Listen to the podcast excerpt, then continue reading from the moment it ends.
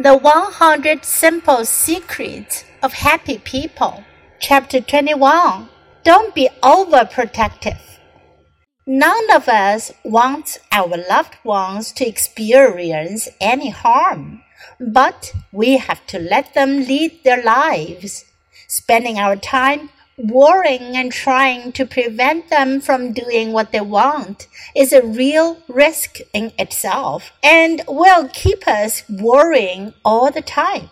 Everything, absolutely everything, has a risk associated with it. Some people become racked with fear over the possible dangers for themselves, their loved ones, and their children. Think about this for a moment. Over the last seven years, fear of crime has dramatically risen, while the actual crime rate has fallen.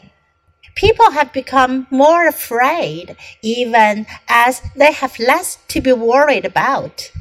The danger, as Franklin Roosevelt once suggested, is that the fear can become worse than the thing feared.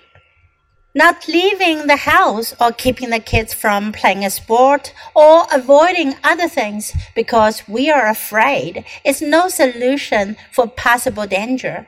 It is only a different danger.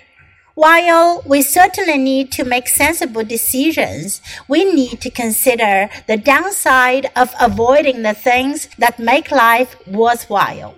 Studies of thousands of parents found that there were negatives associated with being very protective, including increased time spent worrying and a generally higher level of stress.